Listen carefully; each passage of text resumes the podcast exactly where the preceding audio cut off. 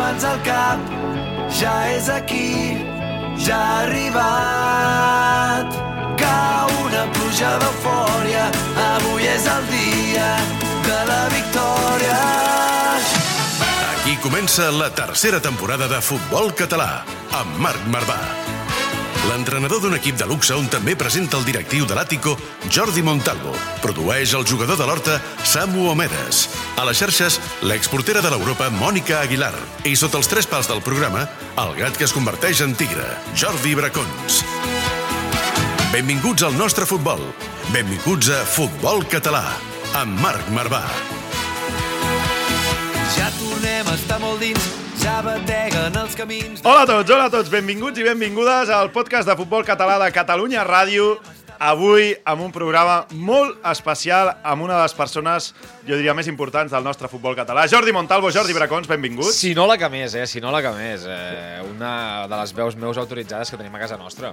És el millor, a tots i punt. Eh, no hi ha cap tipus de discussió, és el millor. Ja Ras està, no? ras i curt. Jaume Creixell, com Escolta, estem? Ani, escolta, me cago en. Després, quan arribes a casa, dic que crides. Collons, veus el que diuen aquests nois? I aquests tots els joves, hòstia. Una llegenda, una llegenda avui amb nosaltres, que Jaume, l'objectiu d'avui és que la gent conegui el, perquè la gent coneix molt el Jaume Creixell, personatge, podem dir, eh, que ara fa molts anys que tenim en els mitjans, i després amb el Jordi Bracons farem un recull de, de les teves eh, millors aparicions que has fet, tant en mitjans, però també en sales de premsa. Necessitarem una hora, eh, per fer aquest recull de... de, Però, de, però poca gent, Jaume, coneix la teva etapa de, del que vas ser com a jugador, que tu vas ser porter, oi que sí? Sí, senyor. Vas ser porter moltíssims anys i també com a, com a entrenador. Eh? Per tant, amb aquesta part del Jaume Creixell jo crec que pel temps també és menys coneguda, la posarem en, en valor. Estem d'acord o no? Que ha sigut un grandíssim problema. entrenador del nostre futbol. He sigut un home molt afortunat amb el sentit que he fet tota la meva punyetera vida el que més m'ha agradat. Ara quants anys tens, Jaume? Ara tinc ja 81, quasi, vaig per 81. I quants anys fa que no estàs a les banquetes? Doncs pues potser la culpa és del Sique, que em va, em va dir, va, deixa ja això i vine cap aquí, ja 10, 12 anys o 12 anys. Trobes a faltar o no una mica? la ràdio, la tele i tot això, i a més va haver una època que, collons, anava tot arreu, m'entens? Sí, I, ja, I sí. llavors, aleshores, T'ajuda. eh, tot això m'ajuda molt. Et traies el M'ajuda coquet molt. amb els mitjans. No, m'ajuda molt. Clar. Això ara, em, si no té, el fotut meu ara, saps què seria? Que no tingués ni ràdio, ni tele, ni que vosaltres haguéssiu cridat avui aquí, perquè llavors què faria? Què, què, eh, trobaria a faltar? M'oferiria amb algun equip sense cobrar per entrenar, me cago. en Ah, sí, sí, sí. És així la vida. Futbol es- vena, es futbol amb porta vena. La, es porta la sang, Futbol això, amb nois. vena, totalment. És impossible, no, no, és molt complicat deixar-lo. Quan, quan el portes tan a dins, és... Hombre, eh, mira, i si tens a és- sobre el taveus per poder-la parlar, doncs perfecte. Jo crec que avui ens divertirem molt, Molt. Eh, amb, el, amb el Jaume. I aprendrem, aprendrem Però molt. també, exacte, Exacte. Mol, molta gent que no coneix tota la trajectòria del Jaume també també aprendrem. Així que estem preparadíssims, eh, Jaume? Bueno, com vulguis. Algun, Estic alguna una mica arenga, ner- alguna estic- arenga abans de estic començar? nerviós perquè la primera entrevista que em fas ets tu i et vaig a dir un secret. Digues, digues, El digues. mestre, el Jordi Ebro, la primera entrevista que va fer ell me la va fer mira com ha anat. Hòstia. Hòstia, que t'ho figura't. Me la va fer el Sant Andreu quan començava. Uf, és un, No? Jordi Évole va ser la primera entrevista que va fer, va ser amb tu, eh? amb mi. I m'ho va dir ella un dia en, un, en, en directe. Diu, si vaig ser jo, la... i veus el que t'ha cago. Entrevistar-me a mi t'ha servit per... Que gran. doncs amb el gran Jaume Creixell, avui per conèixer la seva trajectòria esportiva i també per divertir-nos com ens ha divertit també a les sales de premsa. Va, comencem, que tenim moltes coses avui. Som-hi, va. Busca'ns a Twitter i Instagram, arroba futbolcat, guió baix, ràdio. També ens trobaràs a Facebook i YouTube. M'he enamorat al supermercat, he trobat l'amor al lloc menys esperat. Aquí ens hem enamorat del futbol català des de fa anys. El juguem, el presidim i, sobretot, te l'expliquem. Futbol català, amb Marc Marvà.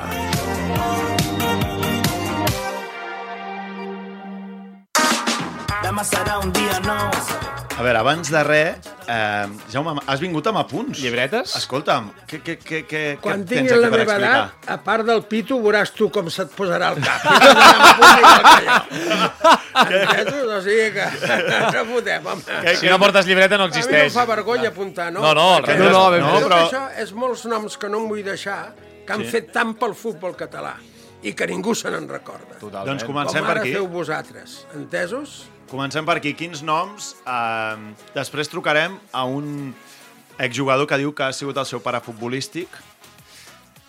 Després, va, després veurem qui és. Però a banda d'aquest nom que després sortirà, que jo crec que ha fet molt pel futbol català, persones com tu que han deixat eh, petjada i que tu no vols eh, oblidar-te'n avui. Qui, quins noms portes aquí Pues mira, jo me'n recordo en aquella època la ràdio de, de, a la Yala va començar, després el Segura, el pare de...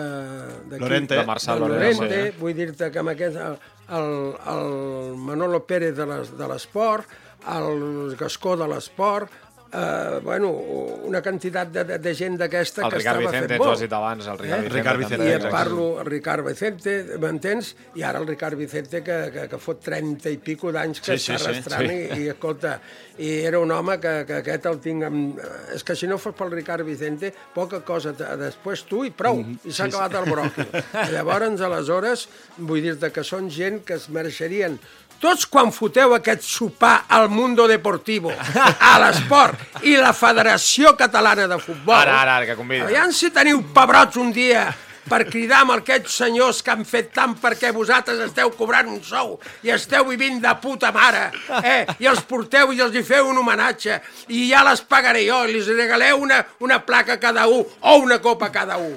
Que aquests són els que han fet forts i, i gran el futbol català. Tu ets dels que més has fet Perdoneu, eh? No, no, tranquil, Escolta'm, tinc, tinc, tenim un moment reservat per tu perquè els hi facis una arenga als futurs entrenadors. Eh? Aquells que estan allà amb 20 anys i s'ho i s'ho estan pensant, els hi dedicaràs una, una arenga. Ha canviat bastant, eh, el futbol des de, des de Molt. aleshores.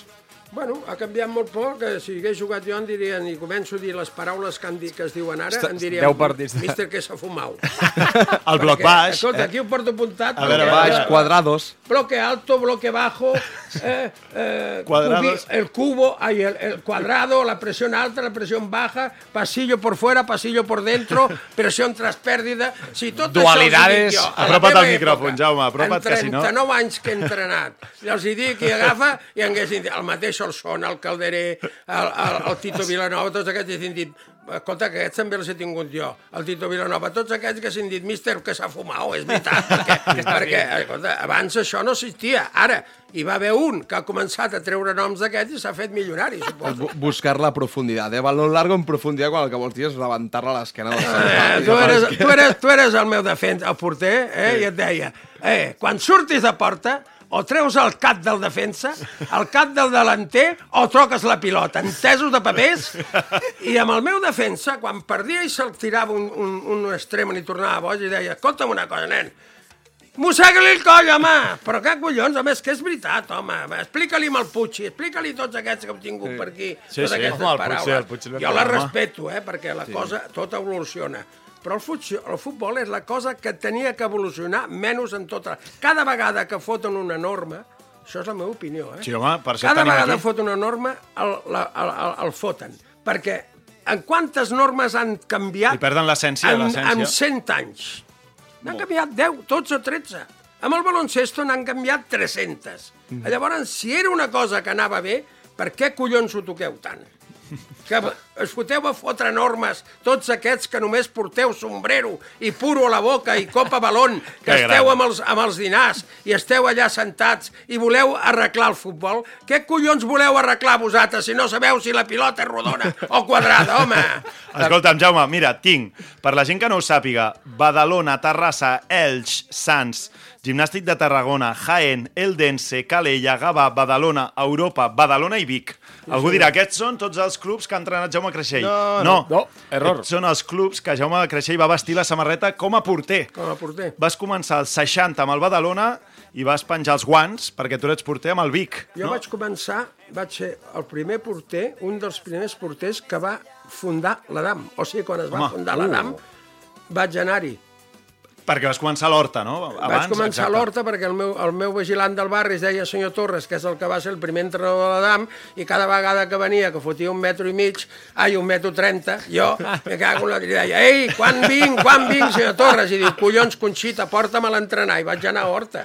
Així va començar llavors Jaume vaig Creixell, començar a eh? entrenar amb els germans Borrull i amb tots aquests, home. I d'allà vas una trajectòria que són eh, doncs aquests 15 anys. Et, la, et vas lesionar, oi? I vas Sí. haver de deixar de, de jugar per una lesió, oi No, que sí? perquè jo tenia el... Jo, al fi, els últims anys ja pesava 100 i pico de quilos, 105 o 110, més o menys com ara. I, I llavors, aleshores, jo tenia aquest ombro que em sortia cada vegada que em tirava, em sortia.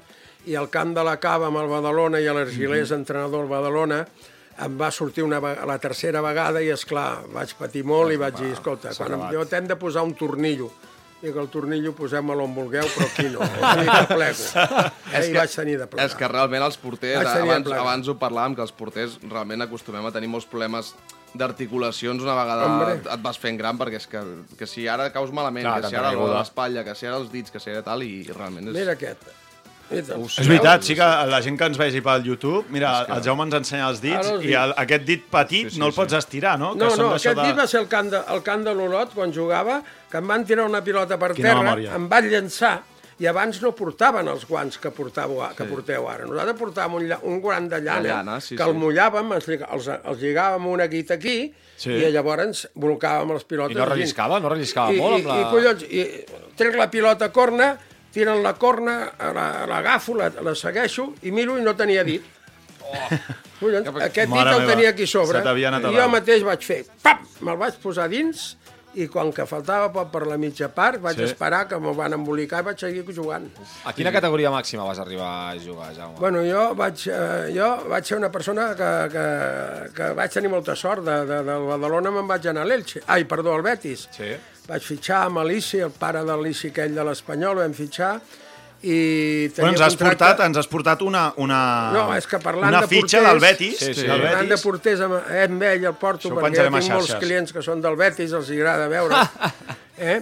I llavors, aleshores, pues, vam, vaig fitxar amb el Betis tres anys, amb el Fernando Dausic, el Kuzman, el Senekovic, el Lassa, mm. Martín Esperanza, el Bosch, el- l'entrenador, el, el, el entrenador de, de, de, de l'Atleti de Madrid, com se diu? El, El Benito Floro... no, l'entrenador, El. Luis Aragonès. Sí, el Lluís Aragonès, aquest em va ensenyar a jugar a pòquer. Eh, el Lluís Allà Aragonès, vas coincidir amb ell al eh, Betis. Eh? Vas coincidir amb ell al Betis. Sí, al Betis. Ostres, que bo.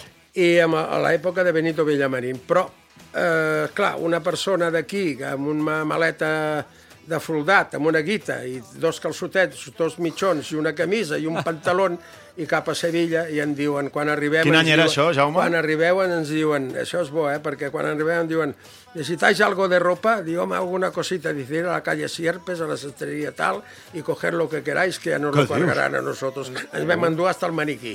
hasta el maniquí. Ah, clar.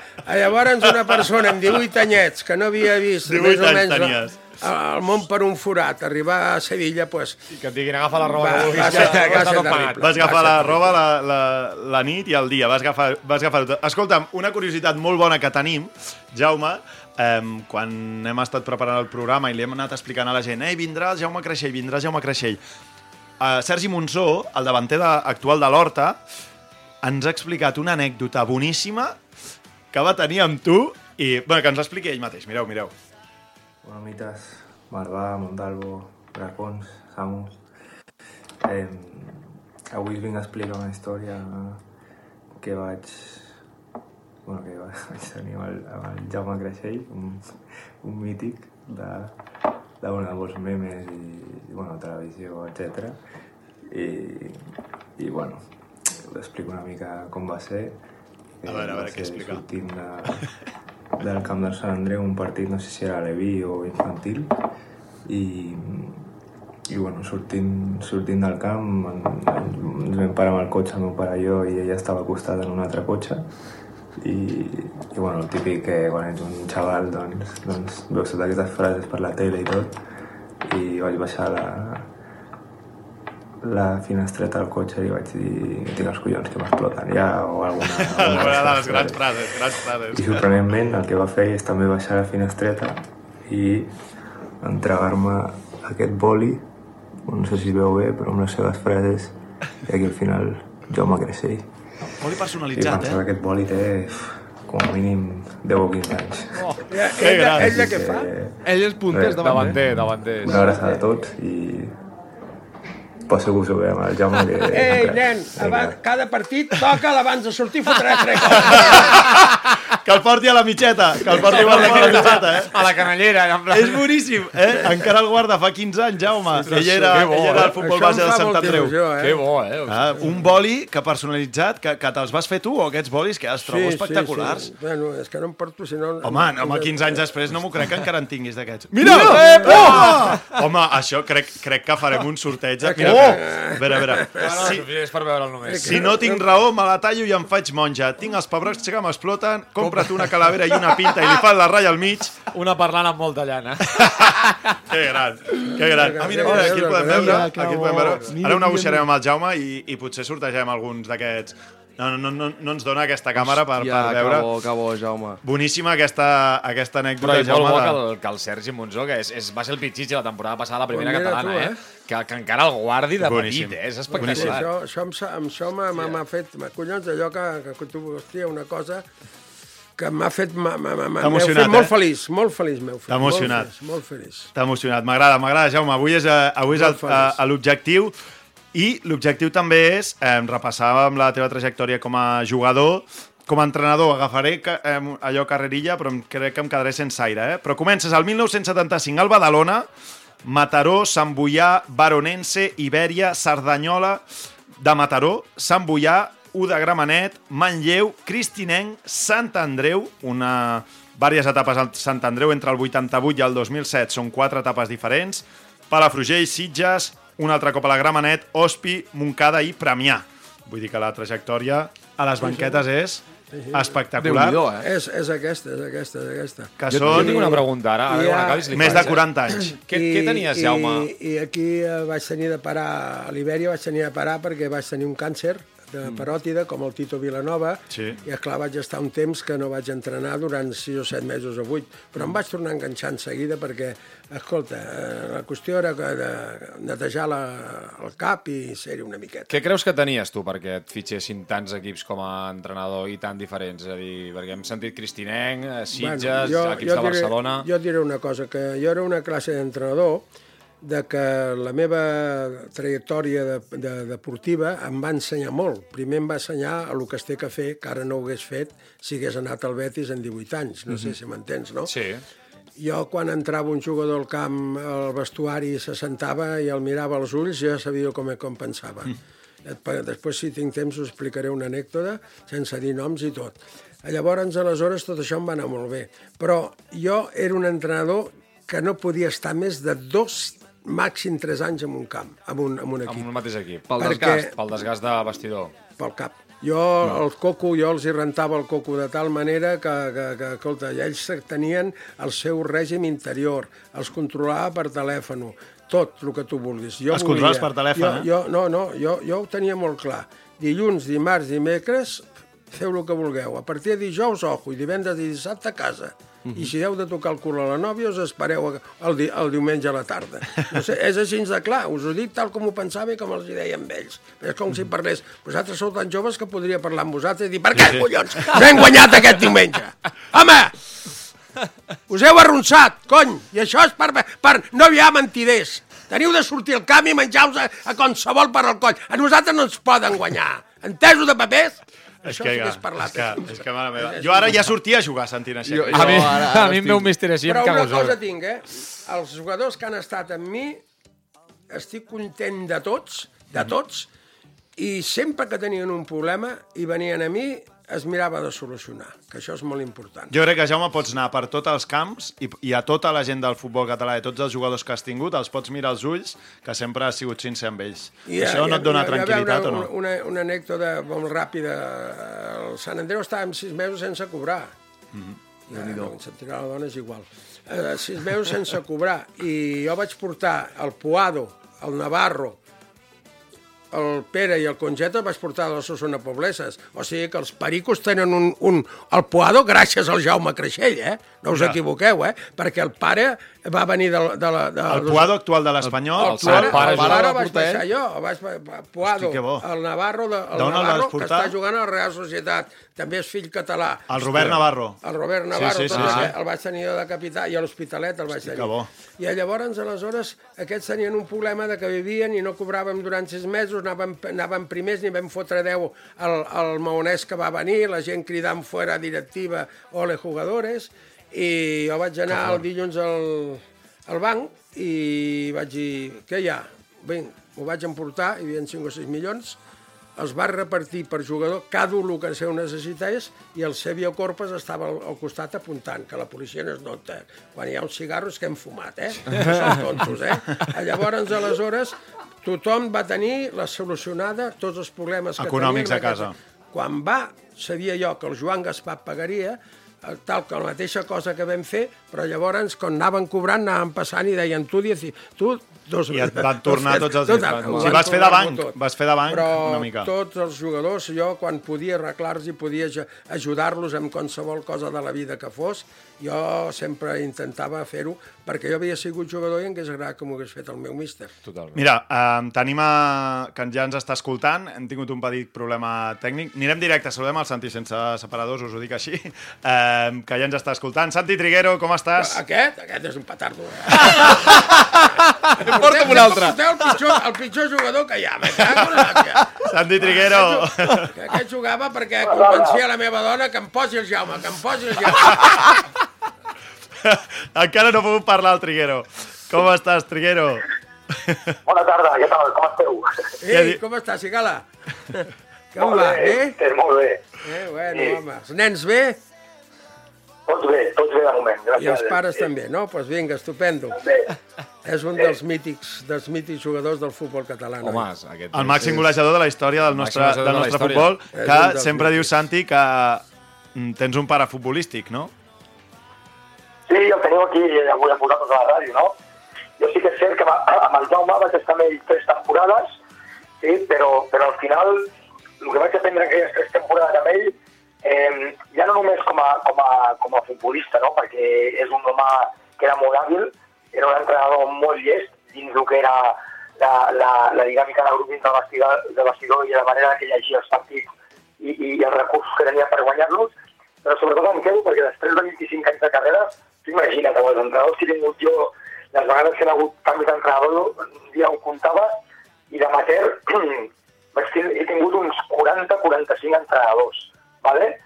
I al final et quedes amb els que, amb els que realment es tracten bé com a, com a, com a persona, ja no com a futbolista, eh? Clar. I el Jaume realment ho té tot. El Jaume realment ho té tot, i jo me l'estimo molt, molt, només, no només com el que vaig aprendre a nivell futbolístic, sinó sobretot com em va tractar com a persona, perquè és un tio que va de cara, és sincer, i això al final és el que valores a la vida. Però, Santi, de nivell futbolístic, perquè eh, ella ens parlava una mica de la seva manera de tractar, de parlar amb els jugadors, però eh, què, què li podem destacar al, al, al Jaume com a, com a entrenador, que ha estat a les banquetes?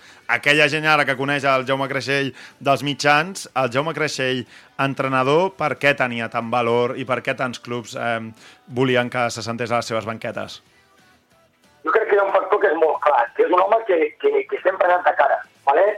He tingut entrenadors a vegades que quan les coses van bé et donen un copet de l'esquena i a l'hora de la veritat et foten la passada i es queden tarables, m'entens? Ell sempre, sempre, sempre t'ajudava. A mi no em renova, com a, a tall anecdòtic, eh?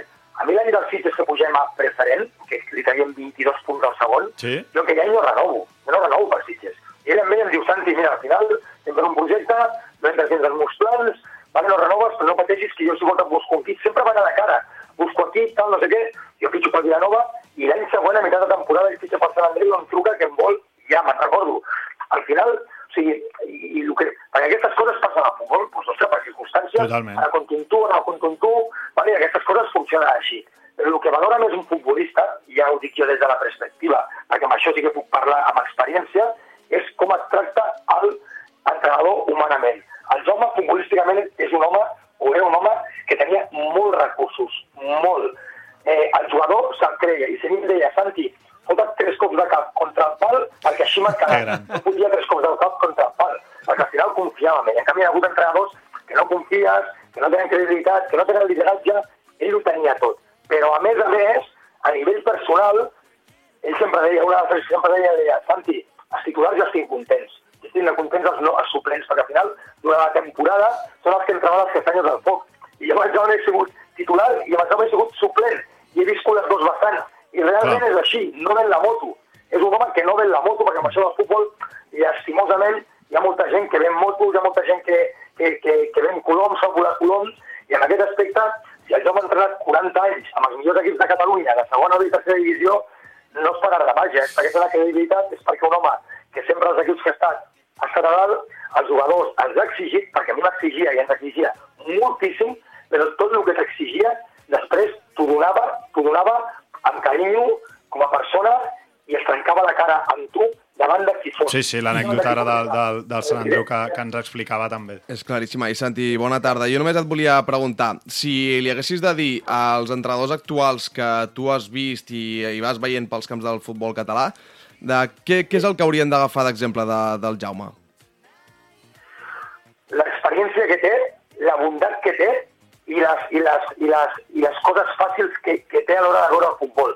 Repeteixo, hi ha molt d'entrenador, i no em malinterpreteu, eh? I jo que tota la comunitat del món, eh? Hi ha molt d'entrenador d'acadèmia, m'entens? El Guardiola fem molt mal, el Guardiola, dic Guardiola, Mourinho, aquesta gent, m'entens? Al final el futbol, mm, ell, és una altres frases que deia, perquè jo les utilitzo al final. El futbol està inventat, eh? I són faves comptades. Tot això són frases creixell. Però a mi m'ha compte amb l'experiència Que tenia tota la raó, eh? Tenia més raó com es saps. así. Es que es así, al final no jugamos, tocamos, deixem d'històries. Tu, al final, per aquest partit, què hem de fer? Fotre-li tres pilotades? Pilotades, que tenim un jugador que corre i les fot a dalt. Pues que la corri i les fot. Al final, l'habilitat de tindre aquests recursos i saber aquesta lectura del partit és el que es fa gran com a entrenador. I que aquesta habilitat es converteixi en credibilitat de cada jugadors. I ell això ho tenia.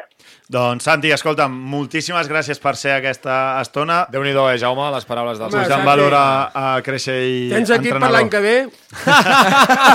Perquè se, pre prepara que et fitxo. Fa tres anys, deixar el futbol i em va trucar el meu pare, pobre home.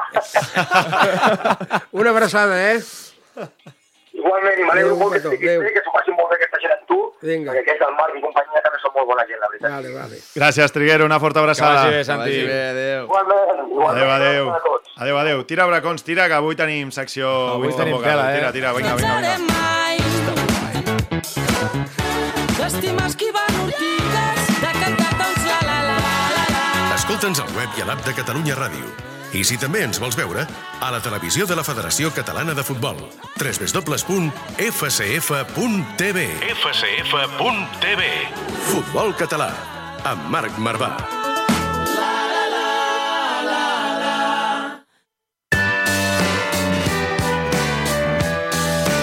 Winston Bogarde, amb Jordi Bracons. El gat que es converteix en tigre. El tigre, que aquí tenim el tigre. de Avui veritat. tenim El el tigre de tigre. veritat, el tigre de veritat és Eh, ell. el tigre, que, el tigre és perquè eres un porter, no? Eh, O per què és el, No, el tigre no, el tigre m'ho va, li teniu de preguntar al Manolo Ayala, és ell el que m'ho va Ah, sí? treure. Ah. Ja fa molts anys, perquè aquest té més anys que el vol de la Conxita Piquet, també. El tigre Jaume Creixell avui amb el gat Jordi Bracons, eh? perquè ell és un gat, un porter, i li posem tigre, però vaja. Però és més gat que tigre. És Sí, més gat. sí, sí, A veure, què, què, avui què ens has Jo, portat? mira, confesso que he literalment plorat de riure pensant i escollint aquest material per la secció d'avui, perquè és impossible escollir un ver i ves de les teves declaracions, del, del, de tota la teva carrera futbolística, així que he decidit agrupar-la per temàtiques. A veure. I a vosaltres que podeu, estimats oients, us recomano fer una pausa, un moment, feu-vos unes crispetes i amb l'altra mà vosaltres ja sabreu què feu, però nosaltres comencem. Amb el número 5... Va, això era un petit homenatge a nostre Jaume Creixell. Sí. Um, Jaume, de, de tot lo gran que, que t'has fet també mediàticament. Els micròfons. En els micròfons hem agafat el Jordi Bracons aquí, t'ha t'ha agafat el millor. Tira, tira, comencem, va. La primera és les reflexions de l'estament arbitral.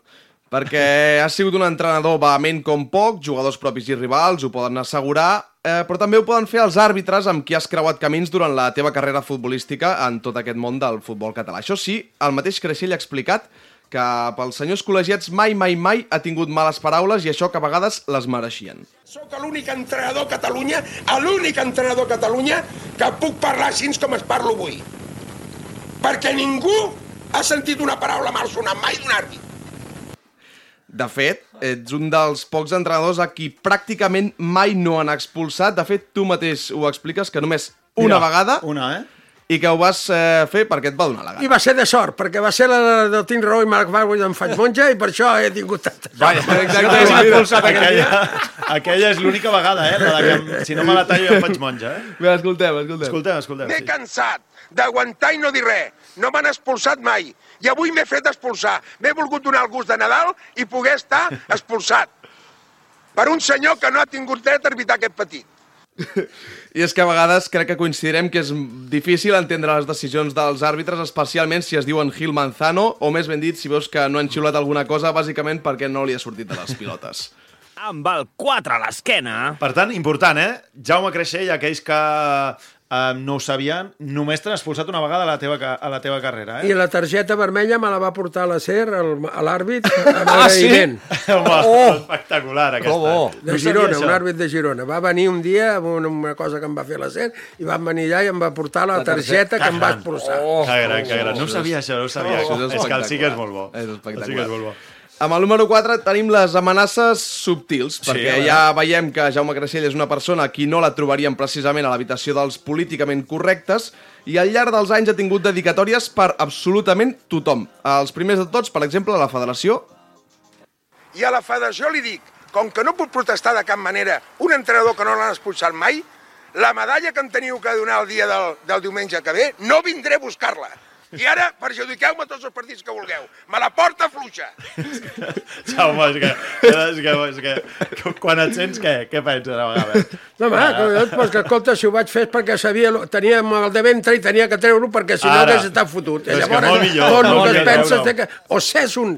L'han parit així, a la gent els pareixen d'una manera, o és d'una manera o de l'altra. Jo per això, quan m'heu fet una pregunta, perdona, per què he entrenat a tants equips? Perquè jo un, un any, dos anava bé, tres ja costava perquè cansava.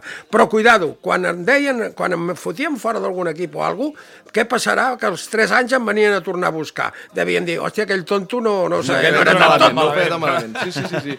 A veure, també, què més tenim? També t'has enganxat amb alguns periodistes de Madrid, eh, ara en parlarem de seguida, Sí. però també t'has enganxat sigilosament, a la teva manera, amb algun periodista català els últims anys. Jaume Creixell, bona nit. Bona nit serà per tu, eh, noi? Com a, ti els collons, eh? com a titular, Qui és, qui és aquest? Eh, és, eh, si no, flashback, eh, si no vaig ara, que feien el sí. dia de partit, eh, fan Va, relativament perquè poc. ràdio fas ja són, són tots fills meus. Home, això els hi puc dir, home. I també t'has eh, fet amic, eh, això sí, d'alguns aficionats que no compartien el teu punt de vista en un camp de futbol. Que tingui collons esperant-me fora. Oh, cap. Si és per, si és per Aquest, Això- aquesta imatge sí és molt bona. Això és, eh, entrenaves al Mataró i crec que era un, després d'un partit contra el Sant Andreu, si no vaig errar. Hombre, sí. dir, tot això que dieu, me cago en la tirem-ho fora, home. Ah.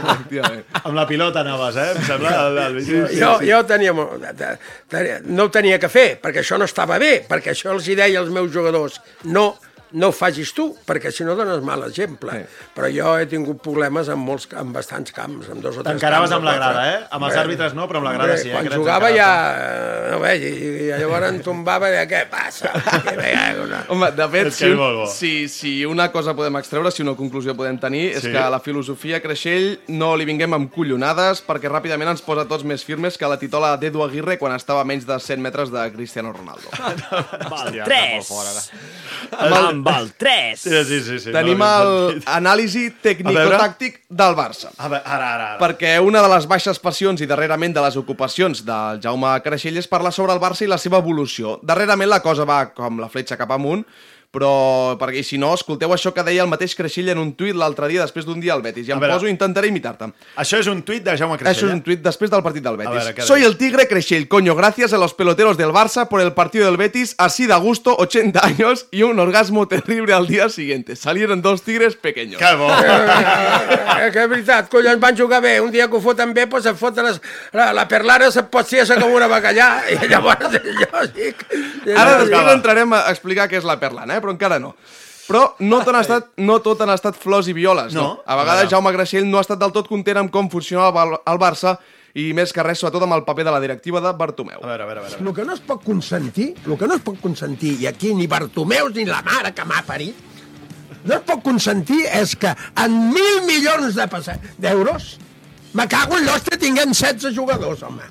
Això és per fotre's una tallada de pebrots a tots i penjar-los a la plaça Catalunya. No hi ha dret amb això. És una vergonya. Això era època Setién, em sembla. Sí, que això és fa dos anys, fa res, dos anys. moltes lesions que el Barça pràcticament Sí, havia sí, tirat sí, els sí, jugadors sí. del final i que no hi havia, no hi havia plantilla. Que ningú veu el futbol tan clar, eh? tan clar, i ho expliques així de clar. Jaume, També, és és així. també hem tingut eh, paraules per les evolucions dels futbolistes, especialment sobre la A gespa. veure, a veure. Bona tarda. Un titular... Ui. Vaya merda! I un amb qui t'has fixat especialment per la teva carrera futbolística com a porter és en Marc-André Stegen. Clar, l'any passat no estava tan bé com està ara i això és el que deies. A un porter no li poden rematar de, de dins de l'àrea, de pe- petita, ni fotent-li un tiro de salt. Li foten a 3 metres de la línia, li foten el gol. Ves, home, quan jo dic que aquest no surt ni per anar a cobrar, i em diuen, aquest està boig. Que estic boig, que collons, home, que hi he jugat 15 anys jo de professional de porter. Ara bé. Aquí, aquí, perdona, aquí ara t'haig de felicitar, Ter Stegen. Ho estàs fent bé, però estàs fent bé i la, el diumenge passat, a l'últim minut, va sortir amb una córner a dins de l'àrea, vas fotre un cot de puny i treies el cap del porter, ai, el cap del defensa, el cap del delanter o la pilota. I vas fotre la pilota al mig del camp, quasi. Això és el que m'agrada que facis. Perquè el porter té que sortir, Clar. que té les mans i els altres van de cap, amb les mans saltant ets més alt, doncs totes aquestes han de ser teves. Ara li reconeix, així m'agrada. Ah, efectivament. I si una cosa hem vist que li posa calent a Jaume Creixell són els partits del Barça, especialment contra el Madrid i encara més si s'ha de visitar el Bernabéu. El diumenge anem al camp del Madrid, entesos de papers? No en toqueu els collons, eh? No podem perdre de cap manera, eh? I em poso vermell. Però diumenge, el que fugi, sí. su madre canyota, entesos de papers? Sí. No en toqueu els pebrots, eh? Això que t'hi Diumenge anem jugues, allà a no? guanyar. Això que t'hi Què t'hi jugues? No hi ha bromes aquí. I precisament, ara que parlem del Madrid, Sí? Amb el número 2... A veure. Homenatgem a la caverna, perquè és literalment impossible no fer un recopilatori teu sense esmentar la teva relació amb la caverna periodística de Madrid, especialment interessant la relació que has tingut amb la gent del Chiringuito, que abans era conegut com el Punto Pelota. Batusses dialèctiques amb pràcticament tothom, tant a distància com in situ. La primera amb el Ciro López. No, no, no, de eso como me eso mal, que nada. Que yo ya no. estoy hasta las narices Ah, de cada vez que no hablan del. Barça, tú te Sí. pones así, enseñando Sí, la sí. piñata y riéndote cada Sí, día. sí, claro, claro. Aquí, Ya. así, ¿Y? te pones así riéndote Pues cada claro. día y Es eso lo me que- sabe mal como me queda. hombre. ¿De qué vas? Es lo que me ¿De qué queda, vas? reírme, Tenéis ¿qué que hacer? tenemos que aguantar que vosotros digáis lo que queráis. No. De eso nada, colega. No, no, sí. I ara una de les meves preferides eh, Sí. és aquesta a distància, però és amb el Josep Goebbels del madridisme. Home, per l'amor de Déu, que sempre s'han de fotre amb el Barça, el Pedrerol, empenyat al Pedrerol, Josep! Collons, que t'estimo! Estàs emprenyat perquè vas fer de gàngster! A mi em pot denunciar! Me la porta fluixa! Entero de papers, ma- a mi em podeu denunciar on vulgueu vosaltres! Que vols voler fer d'espia amb un d'això del Barça! Vas voler fer d'espia! Tu i un barandilla d'aquí també! I us van descobrir, ara li tens d'aquesta mania al Barça! Quan tu i el Ciro éreu culers! És espectacular. També han rebut Alfredo Duro Sí? i també l'Osama Bin Laden de la caverna, és a dir, Don Tomàs Roncero, Ah. a qui es va acusar pràcticament de ser un passater i d'anar a les tertúlies només si li pagaven. En definitiva, per tothom, ets el nostre president. Número 1. I el número 1 és per... A Ara veure. sí, the very best of, eh, perquè hem d'acabar de la millor manera possible i amb lo millor de lo millor que dirien a l'APM. Comencem per aquesta, que ja s'ha sonat en algun moment, però quina cua utilitza Jaume Creixell per acabar moltes de les seves reflexions? Però parlant de futbol, de raïces quadrades i raïces cúbiques, no. Ja. Però de futbol anem-hi. Pesos de papers, doncs vinga. Tens raó, perquè jo quan faig un Twitter ja veus que hi ha més faltes d'ortografia que la mare que em va parir i t'hem de dir, Ani, burro en què va, amb BV, amb B, amb O, a la meva dona, eh? Perquè jo, jo vaig plegar als 16 anys per anar a jugar a futbol i vaig voler ser futbolista. Perfectament. I també, com els hi diem, els senyors que tenen un càrrec que els hi va gran per els seus coneixements. Allò, allò, allò, n'hi ha molts que porten sombrero, poden portar sombrero i tenen de portar una boina d'aquelles de, de pastor. Entesos? Ha, ha dit lo del sombrero avui, eh? Aquesta, ja, sombrero. aquesta em sembla espectacular. Sombrero, boina i A veure, a veure, tira, tira més. I també què passa quan a Jaume Creixell se li comença a posar la mosca sota el nas? A veure, a veure. Tinc els peperots que m'exploten ja. I és que, com diu aquí el nostre míster, ell quan diu alguna cosa és la seva veritat i si a algú no li agrada, això li diu. Estàs emprenyat. El que no li hagi comprat agradat avui al partit, que es compri una calavera i una pinta i, li, i es faci la ratlla al mig. Doncs pues una calavera no li pot fer la ratlla al mig. I vulgui calaveres que hi faci la ratlla al mig i se la pinti. Com cony li haig de fotre? La ratlla al mig si no té cabell. I el que ho entengui, ho entengui. I el que no, el que jo sempre dic. Calavera, pinta i fer-li la ratlla al mig. Ara bé, Jaume Creixell sempre té raó. Sempre? Sí, sí, sí, sempre. Per què? Doncs com ho sabem? Perquè si no tinguessis raó sempre, ja faria anys que tindríem tancat en un convent. I si no tinc raó, me la tallo i em faig monja. Bon Nadal a tothom. Aquest és com va acabar el primer de tot, eh? Uh, us ho dic amb, amb confiança, ara que no ens sent ningú, no me la vaig tallar, però és igual. Com si ho hagués Com si ho hagués fet, no? Tenies tota la raó, eh? Tenies tota la raó. I ja acabo perquè és que jo estic a punt de plorar. No tots són declaracions i pim-pam-pums. També el nostre convidat és un autèntic mestre dels jocs de paraules. A veure, a veure, a veure. Oye, compraros, compraros una perlana. Claro, que tú digas. ¿Entendido? Sí, bueno, ¿Sabes lo que es una perlana? Pues una polla con mucha lana.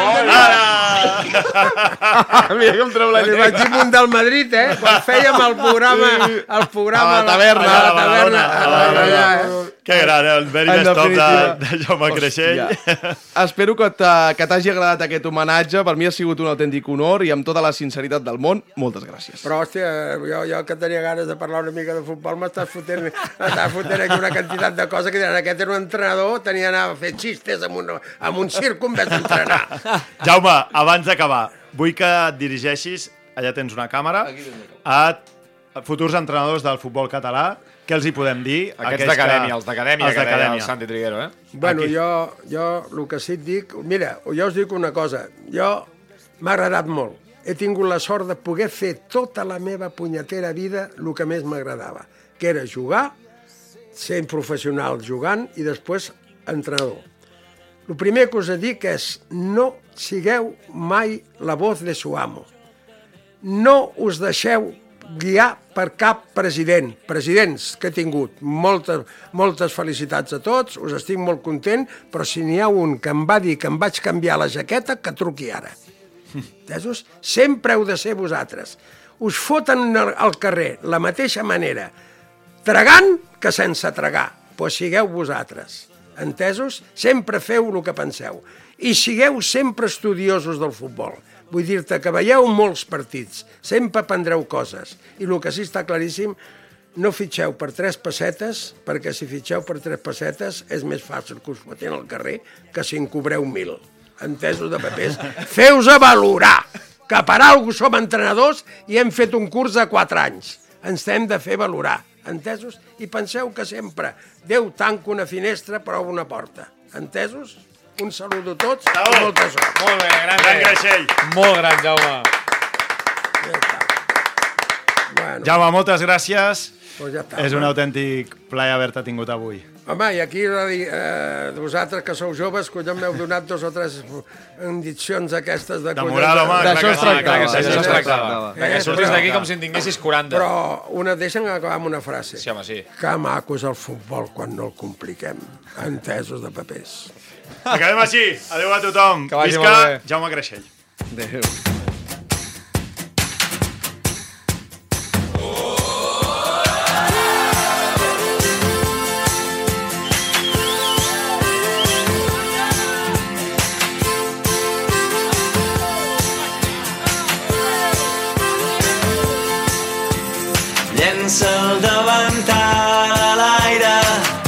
Se'n va cridant a casa.